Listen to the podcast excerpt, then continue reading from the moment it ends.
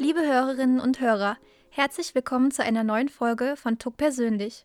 Im Podcast stellen wir Forscherinnen und Forscher der TU Chemnitz von ihrer persönlichen Seite vor. Mein Name ist Julia Henkel und bei mir im Studio ist heute Professor Dr. Maike Breuer. Sie ist seit dem 1. April 2019 Inhaberin der Professur Fachdidaktik, Sport und Bewegungserziehung am Zentrum der Lehrerbildung an der TU Chemnitz. Bereits 2013 kam Breuer nach Chemnitz und übernahm an der TU die Juniorprofessur Grundschuldidaktik, Sport und Bewegungserziehung am Zentrum für Lehrerbildung. Bevor sie zu uns nach Chemnitz kam, studierte sie Sportwissenschaft an der Ruhr-Universität Bochum. 2008 promovierte sie auch in Bochum. Neben ihrer Forschungsarbeit und verschiedenen Lehrtätigkeiten war sie unter anderem auch als Sportlehrerin an einem Privatgymnasium in Dortmund tätig. Und heute ist sie hier bei uns im Studio. Frau Breuer, schön, dass Sie heute unser Gast sind. Ja, sehr gerne. Frau Breuer, wir haben etwas recherchiert und gesehen, dass Sie sich in den sozialen Medien als leidenschaftlicher Borussia Dortmund-Fan zeigen. Warum gerade die Borussia? Ja, ich denke, die Frage ist vielleicht falsch gestellt. Ähm, vielleicht sollte man alle anderen fragen, warum nicht die Borussia? Äh, nee, also ähm, wenn man in Dortmund oder im Dunstkreis von Dortmund aufwächst, ähm, dann gibt es da eigentlich keine Frage.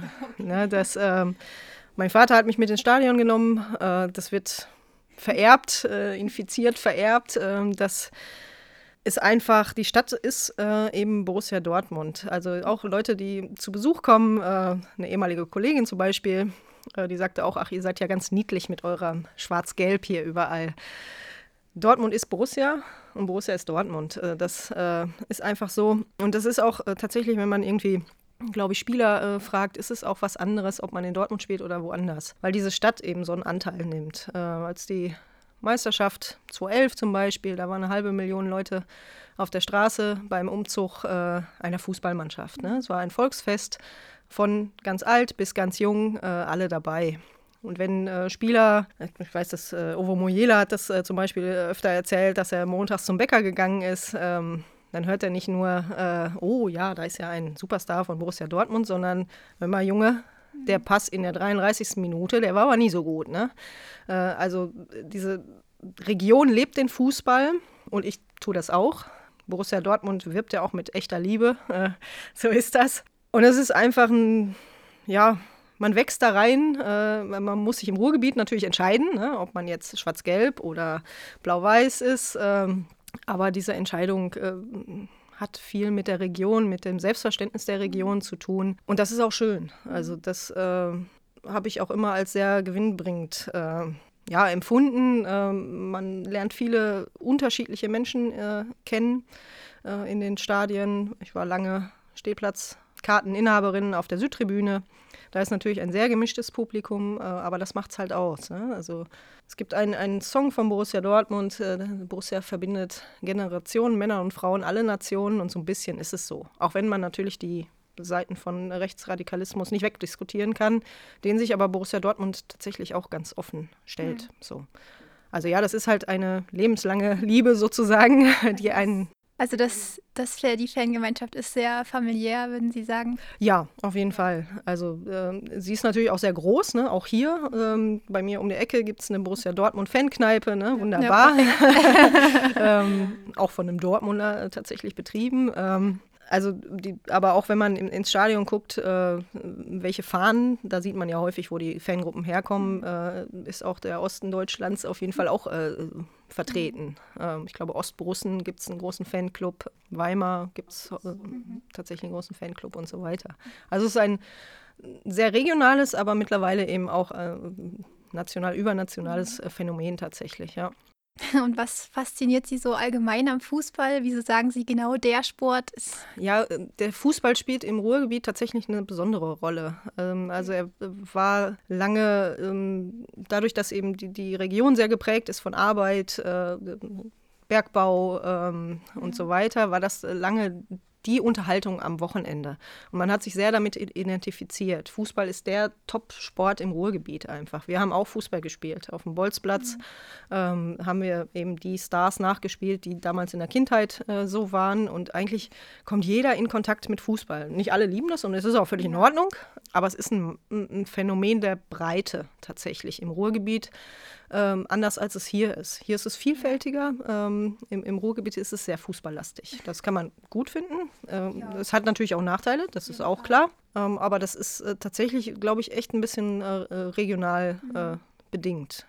Ja, apropos Ruhrgebiet, Sie kommen ja von da äh, und das wird ja auch als Region mit großer Industrie- und Bergbautradition äh, eine ähnliche Struktur aufweisen wie Chemnitz und das Erzgebirge. Welche Unterschiede und Gemeinsamkeiten können Sie denn sehen? Also ich glaube, dass äh, zumindest habe ich so erfahren, dass die, das Erzgebirge sich schon auch mit dieser Tradition sehr identifiziert. Mhm. In Chemnitz kann ich das nicht so wahrnehmen. Das ganze Ruhrgebiet ist das Ruhrgebiet. Ne? Also ja. klar ist man Dortmunder und man ist Bochumer und so weiter, aber man ist auch, kommt auch aus dem Pott. So, das ist eine Marke mittlerweile. Ja. Ne? Ähm, und diese ganze Identifikation mit dieser Industriegeschichte, äh, finde ich, ähm, ist im Ruhrgebiet offener.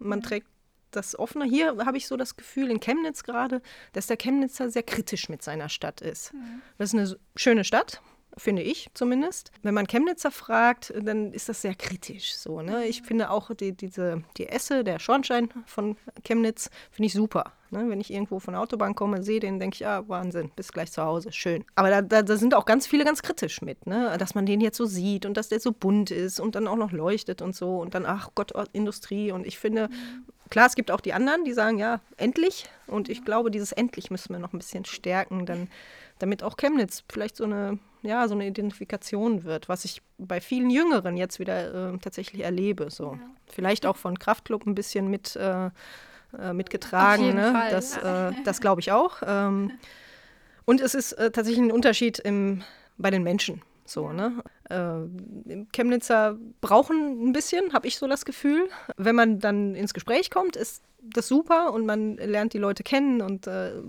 man schätzt sich und äh, tatsächlich gewinnt man ja auch Freunde und so weiter. Im Ruhrgebiet sind die Leute etwas offener. Ne? Also wenn man im Ruhrgebiet zum Beispiel an der Ampel, das hat Frank Gosen, Bochumer Autor, äh, mal in seinem Buch gehabt, wenn man da irgendwie äh, nach dem Weg fragt, dann äh, wird nicht der Weg erklärt, so wie es hier sein würde, sondern es wird erstmal die Frage, was willst du denn da? Und dann immer, nee, da war ich schon mal, war nicht so gut. Äh, da willst du gar nicht hin.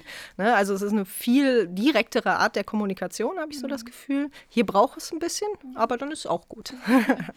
ja, harte Schale, weil ich ja gerne. Genau, ja, das könnte man so sagen.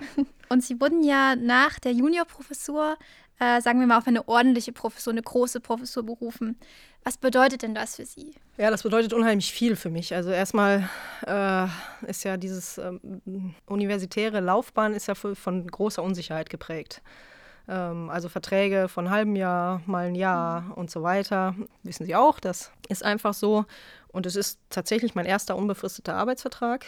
Ähm, und das bedeutet mir unheimlich viel. Und ich bin total dankbar, dass ich äh, überhaupt diesen Weg gehen konnte, der ja nicht selbstverständlich ist. Dann zuletzt hier nach Chemnitz, aber eben auch schon vorher in Bochum, Münster und mhm. wo ich war. Und ich bin sehr dankbar, dass ich ihn gehen darf und dass ich jetzt die Möglichkeit habe, anderen diesen Weg zu ermöglichen.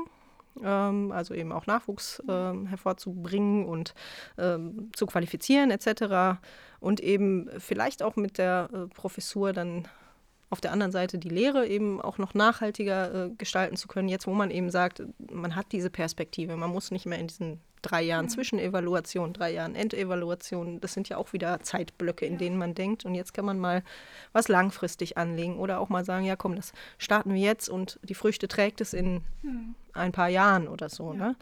Aber generell ist es für mich eben, äh, ja, für mich persönlich ist es die Sicherheit, dass ich jetzt äh, eben einen unbefristeten Vertrag habe, äh, hier viel gestalten kann und das ist ja wirklich möglich, hier viel zu gestalten und da mhm. bin ich auch wirklich äh, sehr gerne immer mit dabei und das, ja, dass ich diese Dankbarkeit auch mhm. hoffentlich nicht äh, verliere. Ich hatte dann um Notschlachtung äh, gebeten, wenn äh, ich jemals diese Dankbarkeit verlieren sollte, aber ich glaube es eigentlich nicht. Ja, genau. Das heißt, Sie haben jetzt mehr Freiheiten, auch was Forschungsthemen und so weiter angeht? Ja, natürlich. Ähm, also es hängt natürlich jetzt auch damit zusammen, dass das äh, Zentrum für Lehrerbildung entfristet ist. Ja, ja.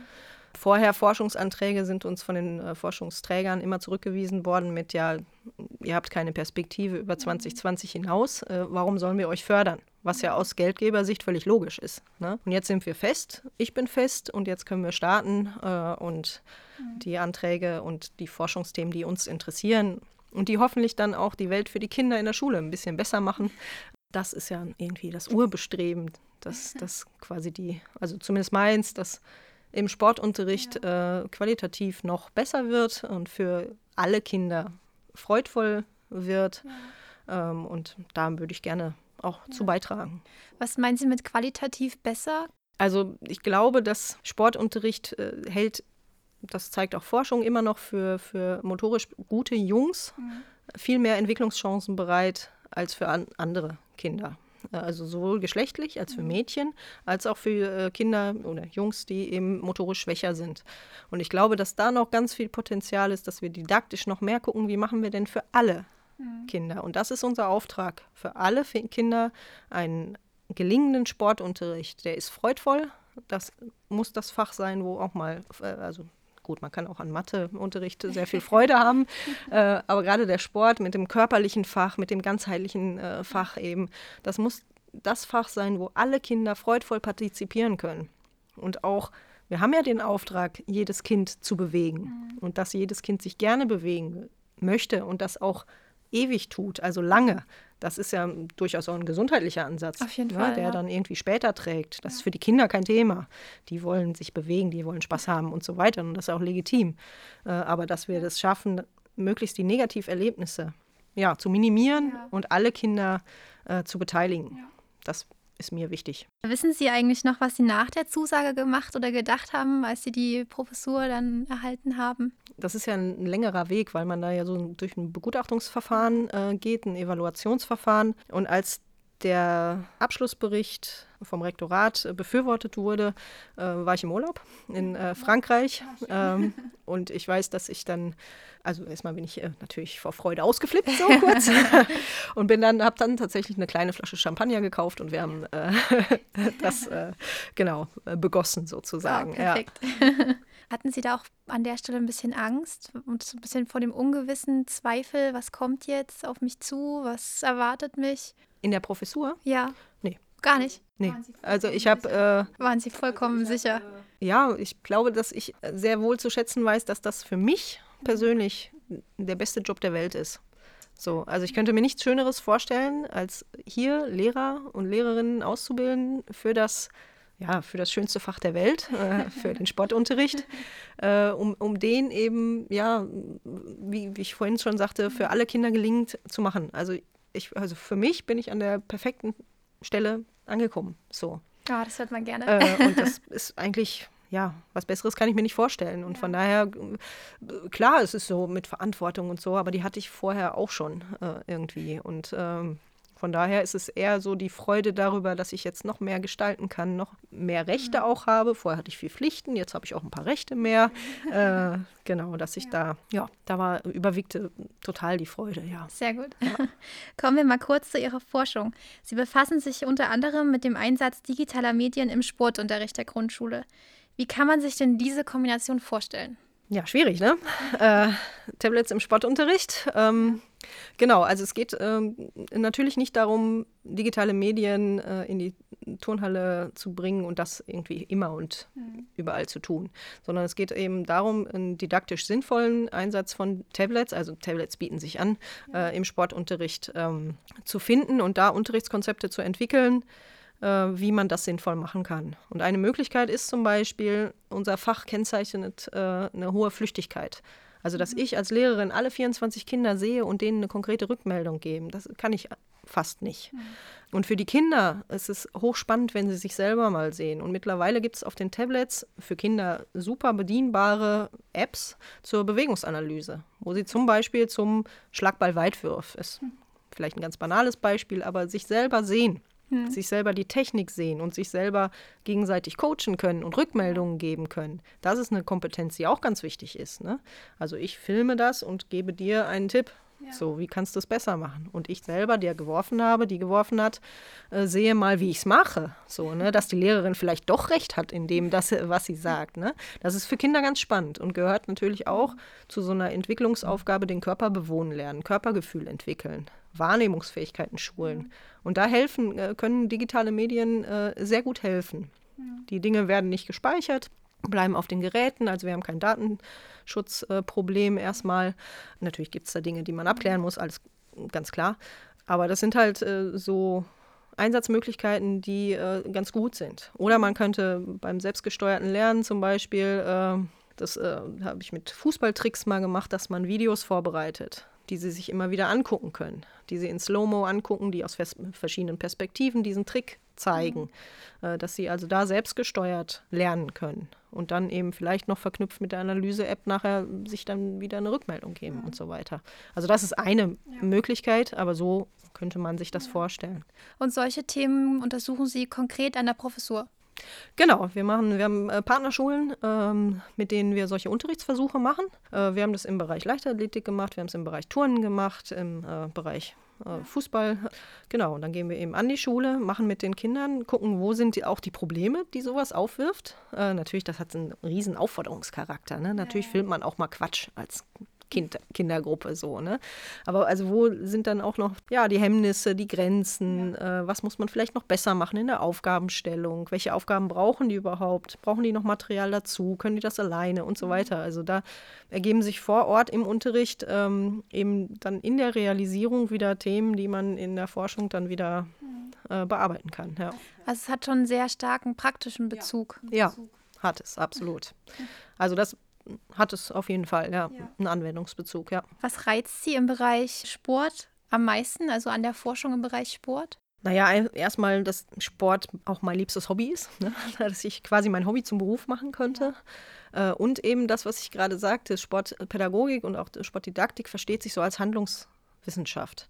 Also die Probleme entstehen in der Halle, auf dem Platz, in der Praxis. Ja. Sie werden aufgenommen in der Theorie bearbeitet ja. und zurück in die Praxis äh, gespiegelt, dass sie nicht im Elfenbeinturm bleiben, sondern dass sie die Welt dieser realen Kinder eben ein Stück im Sportunterricht ein Stück besser ja. machen können. Ja. Äh, und das finde ich ist hochreizvoll, weil das eben ähm, bin auch kann mich auch durchaus mit Grundlagen äh, beschäftigen äh, und das auch sehr äh, intensiv und ausgiebig. Ähm, aber so den, den äh, Reiz finde ich wirklich, die Probleme, die existieren, aufzunehmen, zu bearbeiten, sie zu lösen und wieder zurückzuspiegeln in die Halle, auf den Platz, äh, ins Schwimmbad, wo auch immer hin. Äh, und dann eben vielleicht einen gelingenderen Sportunterricht eben für alle Kinder hinzukriegen. Ja. Das klingt gut. Ja. ja. Sie untersuchen ja auch den Einfluss von Wearables, also von tragbaren Computersystemen wie jetzt Smartwatches oder Fitnessarmbändern hinsichtlich des Verhaltens der Nutzer und Nutzerinnen. Zu welchen Erkenntnissen sind Sie denn schon gekommen? Ja, das ist äh, ein hochspannendes Feld tatsächlich. Also wenn Sie mal schauen, wie viele äh, tatsächlich mit solchen Fitbits oder was auch immer, äh, Sie haben auch eins, äh, rumlaufen, ist das äh, also ein Wahnsinnsfeld, was sich da auftut. Und ähm, wir haben jetzt in den Interviews, die wir bisher geführt haben, gefunden, dass es äh, nicht ganz ungefährlich ist, diese Dinger zu nutzen, da sie Potenzial haben, ich sag mal, Macht zu übernehmen. Okay. Also äh, ihnen wird eine äh, Funktion zugesprochen, die sie per se erstmal gar nicht haben, sondern sie sollen ja erstmal nur aufzeichnen. Ja. So, ähm, vielfach wird es umgedeutet, dass dann die Uhr sagt, ich solle mich bewegen. Äh, die Uhr sagt, äh, dass ich das toll gemacht habe, belohnt mich also mit dem kleinen Pokal, der da aufblinkt oder was auch mhm. immer. Ne? Wenn ich das dann nicht habe, abends stehe ich nochmal auf, gehe alleine im Treppenhaus die äh, Treppen nochmal hoch und runter, damit ich dieses von der Uhr bestimmte mhm. Ziel erreiche. So, das ist ja meistens, klar gibt es auch andere Nutzer, die sind aber eher in der Unterzahl. Mhm. Meistens bestimmt die Uhr durch Voreinstellungen, was ich da eingebe, Alter, Gewicht, Größe, was weiß ich, äh, bestimmt die Uhr ein Ziel. Und äh, manchmal gibt, hat sie sogar Namen bekommen, die dann äh, XY sagt mir, äh, ich soll aufstehen und gehen. Eigentlich lerne ich für eine Klausur, was auch mal sinnvoll wäre, drei Stunden am Stück. Ne? Aber nein, die Uhr brummt nach einer Stunde. Also stehe ich auf und gehe. Ja. So, also äh, das hat Potenzial, ähm, so, zu einer Fremdbestimmung tatsächlich. Ja. Und das ist nicht ganz ungefährlich. Man sollte das sozusagen nicht ganz unkritisch betrachten. Genau, ja. Okay. Und eben, äh, viele wissen überhaupt nicht, was mit ihren Daten passiert. Ne? Also ja. Also was, äh, wenn ich eine App dazu nutze, was passiert mit meinen Daten? Wo gehen die hin? Wer macht was mit mein, meinen Daten? Also ich, die gehen in irgendeine Cloud und dann sind sie da. So. wer da Zugriff drauf hat, das wissen die wenigsten. Ähm, und das ist äh, natürlich auch nochmal ein datenschutzrechtliches Feld. Das jetzt ist nicht im Kern nicht unseres erstmal, ähm, sondern äh, spannend finde ich diesen Mechanismus, wie so ein kleines Dingen, was Sie da auch am Arm haben, äh, so eine Macht übernehmen kann über mich und mein Bewegungsverhalten. Ja. Und wir haben so herausgefunden, dass Menschen, die wenig intrinsisch motiviert sind, also wenig von sich aus motiviert sind, äh, ein höheres Potenzial zur Fremdbestimmung oder dazu neigen, Ja. äh, als Menschen, die von sich aus motiviert sind, sich eh zu bewegen. Die sagen dann, ja komm, ey, ich war gestern laufen, du kannst piepen, wie du willst. Ähm, und die anderen sagen, ja nee, also schön ist das nicht, wenn ich am Ende des Tages, dann gehe ich aber noch mal. Ob das jetzt Sinn macht oder nicht, ich völlig fertig bin oder nicht, ja, das ist dann egal. So. Und dass man dann aufhört, auf sich zu hören, auf den Körper zu hören, auf die Bedürfnisse, auf Wohlbefinden zu hören, sondern einfach diesem, ich übertreibe jetzt Ja, ein bisschen, ne, äh, diesem Pokal nachhechelt. Ja. So, das finde ich tatsächlich, musste man schon kritisch hinterfragen. Auf jeden Fall. Ja. Das heißt, Sie haben sowas selbst nicht oder nutzen Sie sowas oder nutzen Sie irgendwas anderes vielleicht? Also ich habe eine Uhr zum Laufen, Mhm. aber die setze ich tatsächlich nur beim Laufen und beim Langlaufen ein. Äh, und ich habe auf dem Fahrrad äh, einen Fahrradcomputer, zur, aber äh, tatsächlich einzig zur Steuerung von, ja, wie komme ich am schnellsten auf den Fichtelberg. Ja, das ist auch genau. gut. Aber mehr nicht, also nicht im Alltag. Ja. Und Sie waren ja auch eine Zeit lang als Sportlehrerin in der Schule tätig. Welche Erfahrungen haben Sie denn im Vergleich zur Hochschullehre gemacht? Ja, die sind unterschiedlich, ne? ähm, also die Gruppe ist natürlich viel heterogener. Alle, die hier ähm, sich für das Fach Sport entscheiden, haben eine hohe Affinität zum Sport. Alle bewegen sich gerne. Äh, und das ist natürlich in der Schule nicht so. Also je älter die Kinder werden, äh, desto gespaltener wird das Bewegungsinteresse natürlich. Desto mehr neigen auch Kinder dazu, äh, sich zurückzuziehen, eine Sportbefreiung vorzulegen etc. Also die, die äh, Herausforderung, alle Kinder mitzunehmen, zu motivieren, äh, ist natürlich viel größer in der, in der Schule als in der, in der Hochschule, wo Studierende si- sich sehr gerne bewegen und sich sehr leicht motivieren lassen. So, ne? Das äh, auf jeden Fall. Das andere ist aber auch durchaus nachhaltig. Ähm, also wenn man schwierige Klassen hat und äh, dann ist es natürlich der Vorteil des Sports, sie auf einer anderen Ebene, den Kindern auf einer anderen Ebene zu begegnen. Und das birgt natürlich auch viele Chancen, die Klassenraumfächer nicht haben. So dass, ähm, also die Fa- Erfahrungen sind tatsächlich grundsätzlich verschieden. Äh, kann man nicht so richtig miteinander vergleichen, aber auch eben der große Vorteil des Fachs Sport ist eben dieser körperliche Aspekt, dieser Aspekt des offenen Raums, dass ich mal auch nicht sitzen muss und mal rumlaufen darf und so weiter. Und äh, der Sportlehrer den Kindern auf einer anderen Ebene begegnen kann und dadurch andere Chancen hat als Klassen, die klassischen Klassenraumfächer. So. Ähm, es ist herausfordernder, es ist lauter als in der Hochschullehre natürlich. Es sind, ähm, die Bedingungen sind schlechter. Ich habe meist nur ein Drittel mit einer Klasse von der Halle. Die anderen zwei Drittel sind durch Kollegen besetzt. Im schlechtesten Fall macht eine Kollegin noch irgendwelchen äh, Fitness-Tanz äh, und die Musik wummert. Äh, also die Bedingungen sind natürlich hier im Thüringer Weg mit einer Dreifachhalle top ausgestattet. Äh, das ist ja fast äh, Utopie für eine Schule irgendwie. Ne? Ähm, also man muss, man wird sehr kreativ. Das kommt aber einem auch tatsächlich jetzt in der Hochschullehre ganz gut äh, zugute, dass man da auch Erfahrungen weitergeben kann, wie es so laufen kann und was man an Unterrichtsvorhaben. das war halt immer ganz cool. Ne? Ich konnte das, was ich in der Theorie mache, dann in der Praxis ausprobieren Ja. und konnte sagen, ja, Leute, das klappt nicht. Warum klappt es nicht? Was könnt ihr euch vorstellen? Oder es klappt sehr gut, weil. Ne? Also das ist schon ganz cool, dass man da auf Praxiserfahrungen zurückgreifen kann. Woran denken Sie, liegt das, dass sich dieses Interesse der Kinder am Sportunterricht so spaltet im Alter? Na, ich glaube, dass, äh, das- also das tut es ja so mit Beginn der Pubertät. Ne? Also so fünfte Klasse ist alles noch super. Ab der sechsten werden die Mädchen. Ich glaube, weil halt so viele andere Dinge dann passieren. Und weil die Kinder tatsächlich auch viel zu tun haben. Also wenn man zum einen auch Freizeitbiografien guckt, äh, was die alles so für Termine haben in der Woche, äh, als auch schulische Anforderungen, äh, glaube ich, dass da eben einfach ganz, ganz viel ähm, passiert, dass die auch mal eine Pause brauchen. Und das wird wenig berücksichtigt in Schule auch, dass Kinder mal oder Jugendliche eben auch mal zur Ruhe kommen können, Pause machen können. Und da ist natürlich die Motivation dann auch im Sportunterricht noch Höchstleistungen zu geben, nicht bei allen gegeben. So. Ja, gut verständlich. Und Sie sind auch seit 2013 Mitglied des Vorstandes des Zentrums für Lehrerbildung an der TU Chemnitz und auch seit 2015 dort stellvertretende Direktorin. Was sind denn da Ihre Aufgaben? Ja, äh, das ist ja wie bei einer Fakultät. Äh, also der Vorstand oder der erweiterte Vorstand ist der Fakultätsrat, ähnlich äh, zumindest. Ähm, und ähm, dann eben Dekanat, so Vorstand. Ne? Also durchaus so die, die Ausrichtung, ähm, also finanzielle Verteilung von Finanzen zum Beispiel.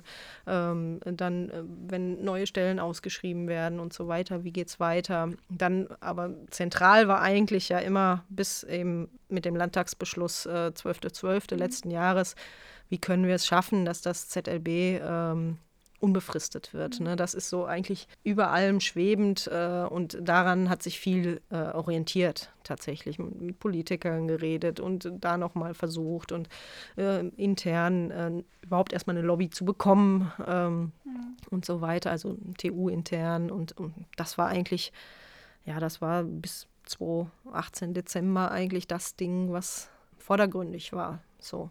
Würden Sie sagen, es war ein schwieriger Weg oder? Ja, ich glaube schon. Ja. Also klar, der Lehrermangel äh, mhm. ist jetzt irgendwie äh, noch schlimmer geworden, als man ja. vermutet hat. Und das äh, hat sicherlich die Argumente des Zentrums für Lehrerbildung untermauert, mhm. das ist ganz klar. Ähm, aber eine von vornherein befristete Angelegenheit, äh, von allen auch nur befristet gedachte Angelegenheit dann in den Köpfen erstmal ja. zu sagen, nee, wir sind wichtig, man braucht uns und unsere Studierenden gehen zum ganz, ganz hohen Prozentsatz äh, genau dahin, wo die Lehrer gebraucht werden, äh, nämlich hier in Chemnitz und im Erzgebirge. Ähm, und die bleiben da, wo sie, oder gehen wieder dahin zurück, wo sie wohnen, äh, gewohnt haben, Elternhäuser sind, etc. Äh, das war durchaus ein langer Weg, ja. Ja, es klingt auch so. Und außerdem sind sie seit April 2018 Mitglied der Kommission des Zentrums für Sport und Gesundheitsförderung der TU Chemnitz. Langes, Langes Wort. Wort. Mhm, lange Was Kommission. Kann Was kann man sich denn darunter vorstellen? Was sind dort Ihre Aufgaben? Also das ist ein beratendes Gremium tatsächlich. Das äh, Zentrum für Sport und Gesundheit hat ja also den Hochschulsport, mhm. Ausrichtung des Hochschulsports. Und äh, mittlerweile ähm, gibt es ja durchaus auch ein gesundheitsförderndes Angebot, sowohl für Mitarbeiter als auch für Studierende. Also in diesem betrieblichen Gesundheitsförderung läuft es ja irgendwie. Ne? Was brauchen Mitarbeitende? Ähm, was können wir ihnen bieten an Gesundheitskursen, an Bewegungskursen? Was brauchen Studierende vielleicht? Es gibt ja dieses Projekt auch der, der aktiven Pause, wo mhm. Studierende Studierende anleiten, äh, Dozenten anleiten und mit Studierenden eine bewegte Pause machen sozusagen. Mhm. Also dieses BGM, also betriebliches Gesundheitsmanagement, ne, das ist da durchaus ein eher neuerer Punkt, mhm. der jetzt nachhaltig versucht werden soll zu implementieren. Äh, und dann eben der Hochschulsport. Ja. Und dann gibt es ja auch noch ein Spitzensportlerprogramm, die mit Mentoren äh, aus, ausgestattet ja. werden, in Anführungsstrichen. Und sowas, da wird es, aber es ist ein beratendes Gremium, hm. äh, genau. Sie beschäftigen sich ja täglich in Ihrem Beruf so viel mit Sport. Sie haben ja schon gesagt, dass Sie selbst gerne Sport machen. Was machen Sie denn so?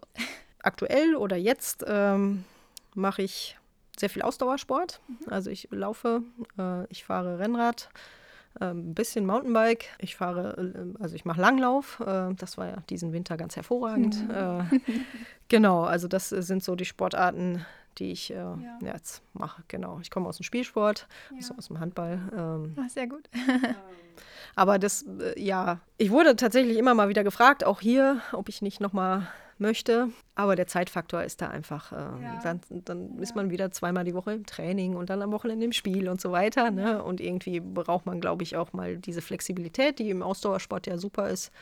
Äh, genau. Und mit dem Rennrad ins Erzgebirge ist ja fantastisch. Also man ist schwupps aus Chemnitz raus und dann unterwegs im, im Gebirge. Das ist ganz hervorragend, ja. Also Sie nehmen sich wirklich bewusst Zeit dafür. Ja.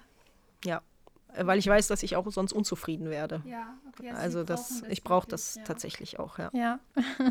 Und seit sechs Jahren leben Sie jetzt hier bei uns in Chemnitz. Haben Sie denn hier schon einen Lieblingsplatz gefunden? Ja, mein Balkon. also ich okay. habe, äh, ich glaube wirklich, das ist mein absoluter Lieblingsplatz. Der ist in so einem, äh, auf einem fantastischen Innenhof, der mit einem uralten Baumbestand eben bestimmt 100 Jahre äh, noch ist. Und äh, die Vögel und die Kinder laufen da rum und äh, ja. es, also das ist mein Lieblingsplatz, ja. und sonst so in der Stadt oder irgendwelche Parks oder Wälder? Ja, laufen tue ich gerne in, in den Küchwald äh, mhm. rein. Das finde ich auch wirklich schön, mhm. äh, die Runde. In der Stadt finde ich, wenn man auf dem ähm, Gaststätten, wie auch immer, gastronomischen Betrieben auf dem ähm, Rathausplatz äh, darauf schaut. Das finde ich auch sehr, sehr schön. Am Anfang, ähm, ohne jetzt irgendwelche Werbung zu machen, äh, aber wenn man neu in eine Stadt kommt, braucht ja man, man ja manchmal was, was einen an die alte Stadt äh, ja. erinnert. Und das Alex sieht ja in jeden Städten gleich aus.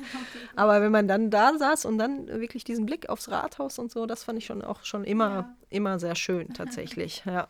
Und wie würden Sie sagen, hat sich Chemnitz Ihrer Ansicht nach in den letzten Jahren entwickelt? Am Anfang habe ich, äh, also ich bin länger durch die Stadt gelaufen und habe gedacht, irgendwas ist anders hier, mhm. als ich angefangen habe, hier 2013. Und dann äh, habe ich gedacht, ja, die, hier sehen alle gleich aus. Alle weiß, alle, also westlich-europäisch. Ja. Ne?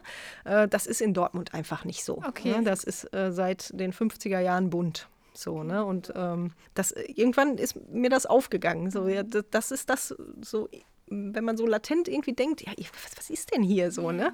Äh, und das finde ich ist äh, wirklich auch, also Chemnitz ist bunter geworden. Äh, einige nennen es Krise, äh, andere sehen es als sehr positiv, äh, da gehöre ich zu. Also es ist äh, bunter, vielfältiger geworden. es sitzen Menschen auch am Schlossteich und draußen und es ist lebendiger geworden, finde ich. Genau, das hm. finde ich schon, dass da und äh, auch innerstädtisch tatsächlich, innere Klosterstraße gibt es jetzt äh, tatsächlich ein paar neue äh, gastronomische äh, Läden. Ähm, man kann mehr draußen sitzen und so. Das finde ich durchaus sehr positiv. Ja. Äh, wenn wir jetzt mal äh, in die Zukunft blicken, welche Projekte möchten Sie denn noch angehen? Ja, ich möchte tatsächlich, ähm, das ist vielleicht auch den aktuellen politischen Strömungen so geschuldet, ähm, würde ich gerne ein Projekt zur Demokratiebildung mhm. machen. Ich glaube, dass der Sportunterricht ein sehr gutes Feld ist für Demokratie, Erziehung, Bildung, wie auch immer man es äh, jetzt nennen möchte, da die Entscheidungen ja authentisch und echt sind. Also ich war selber Schülersprecherin, ich habe erlebt, dass es eigentlich kann man machen, was man will, wenn die Lehrer es nicht wollen, passiert nichts. So, das war immer so unbefriedigend und so ein Pseudogremium fast mhm. schon. Ne? Das mag jetzt besser geworden sein. Ähm, aber im Sportunterricht geht es um Regeln, um Regeln aushandeln, um Regeln einhalten, um Mannschaftsbildung, um gleiche Voraussetzungen, also Chancengleichheit, um, um echte Bedingungen, die auch sichtbar werden, sobald man spielt, zum Beispiel. Und ich glaube, dass sich da ganz viel über äh, Demokratie lernen lassen kann. Und da würde ich gerne ein, ein Projekt zu starten und äh, ja, was zu machen. Das ja, würde ich ja. gerne. Und zum Schluss noch drei kurze Fragen und drei kurze Antworten. Ihre Lieblingsjahreszeit? Ei, ich mag jede Lieblings, äh, jede Jahreszeit sehr gerne. Ähm, vielleicht der Frühling, weil da das Leben nochmal neu beginnt. Ja. Schokolade oder Gummibären? Ähm, sehr gerne ganz dunkle Schokolade mit Gummibären. Oh. Und wenn Sie nicht Wissenschaftlerin geworden wären, dann? Wäre ich eine hoffentlich gute Lehrerin geworden und geblieben. Eine Sportlehrerin, nehme ich an. Genau. Frau Breuer, danke, dass Sie heute unser Gast waren. Sehr gerne.